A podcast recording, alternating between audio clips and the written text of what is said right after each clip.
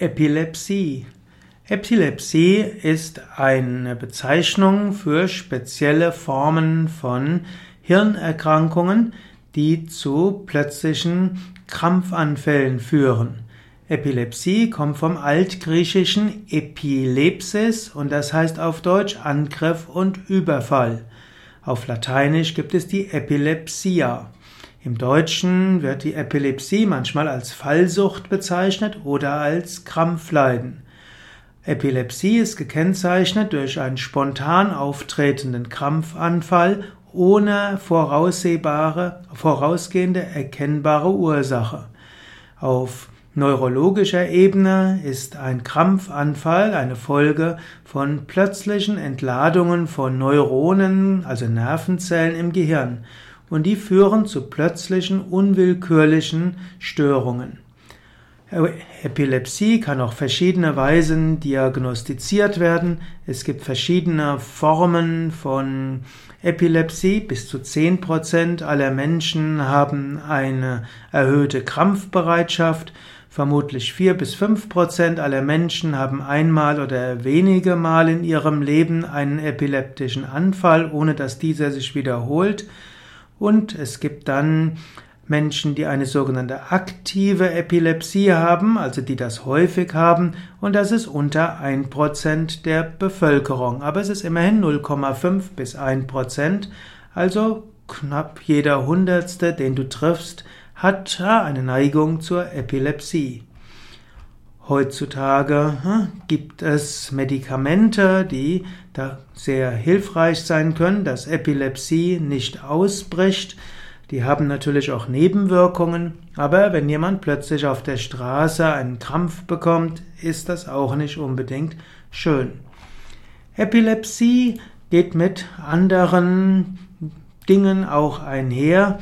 Manchmal spricht man auch davon, dass Menschen außergewöhnliche Psi-Fähigkeiten haben, die eine Neigung zu Epilepsie haben. Es gibt durchaus äh, dort einige Untersuchungen, die sagen, Menschen, die parapsychologische Fähigkeiten haben, die haben auch eine andere Hirnchemie und das kann manchmal auch dazu führen, dass äh, sie eine Neigung haben zu epileptischen Anfällen. Manchmal werden sogar, wird sogar behauptet, dass bestimmte parapsychologische Phänomene nichts anderes als epileptische Anfälle seien. Aber das kann man nicht einfach so sagen, denn sie sind ja, in diesem parapsychologischen Zustand, in Trance oder Ekstase, haben die Menschen eben nicht un, einfach nur Verkrampftheit, sondern sie haben ein Wissen, welches nachher weiterhelfen kann. Und so muss man auch aufpassen, dass wer eine Neigung zu Trance und Ekstase hat, dass dies nicht fälschlicherweise als Epilepsie dargestellt wird. Yoga bei Epilepsie. Yoga kann hilfreich sein, dass epileptische Anfälle seltener auftreten.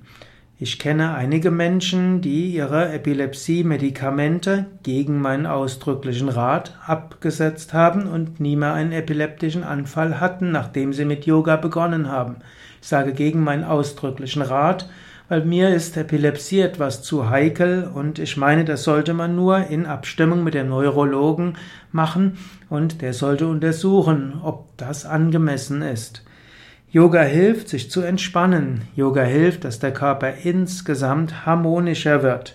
Yoga hilft, dass der, auch das Gehirn besser funktionieren kann, insbesondere, dass die verschiedenen Hirnregionen besser miteinander kommunizieren. So ist zu erwarten, dass jemand, der Yoga übt, seltene epileptische Anfälle bekommt. Und so sollte jemand, der Yoga übt, täglich Yoga übt, und auch meditiert, sollte die Medikation mit dem Neurologen nochmals absprechen. Eventuell kann sie reduziert oder geändert werden. Es gibt ein paar Dinge, die man beachten sollte bei Epilepsie. Das eine ist, Epilepsiepatienten oder Patienten klingt etwas massiv, aber Menschen zu einer Neigung mit Epilepsie sollten ausreichend schlafen. Ich sage zwar gern, dass für die meisten Yoga-Übenden sechs bis sieben Stunden Schlaf ausreicht, für die meisten Menschen mit Neigung zur Epilepsie gilt aber, dass sie acht Stunden brauchen. Das, wer zum Beispiel bei Yoga Vidya eine vierwöchige Yogalehrerausbildung macht, der wird vielleicht gerade so an sein Schlafbedürfnis kommen und sollte vielleicht sich auch in der Mittagspause nochmals kurz hinlegen. Eine Weile wurde gesagt, dass Kapalabhati nicht angemessen sei bei Menschen mit Epilepsieneigung, aber mir haben inzwischen viele Epilepsie-Menschen gesagt, dass sie täglich Kapalabhati geübt haben und sagen, glücklicherweise hat sie niemand darauf aufmerksam gemacht, dass sie das nicht üben sollten, hauptsächlich deshalb, weil ja kaum ein Mensch durch die Gegend geht und sagt, ich habe eine Neigung zur Epilepsie. Und so wussten sie nichts davon und haben festgestellt, man kann auch mit einer Neigung zur Epilepsie Kapalabhati üben. Manchmal wurde auch gesagt, dass Tratak nicht angemessen wäre bei Epilepsie. Tratak ist das Starren auf eine Kerze. Aber auch hier gilt, ich habe da noch nie jemanden erlebt, der bei Tratak einen epileptischen Anfall hatte und da ja knapp jeder Hundertste eine Neigung zur Epilepsie hat und ich schon Tausende, vermutlich Zehntausende von Menschen zum Tratak angeleitet habe und noch nie ein epileptischer Anfall geschehen ist, kann ich also sagen, keine Kontraindikation. Grundsätzlich kann man also sagen, ein jemand auch mit einer Neigung zur Epilepsie kann ganz normal Yoga üben, Eventuell soll er die fortgeschrittensten, intensivsten Pranayamas eher meiden, aber auch hier muss ich sagen, ich habe noch nie davon gehört, dass jemand beim fortgeschrittenen Pranayama einen epileptischen Anfall bekommen hätte.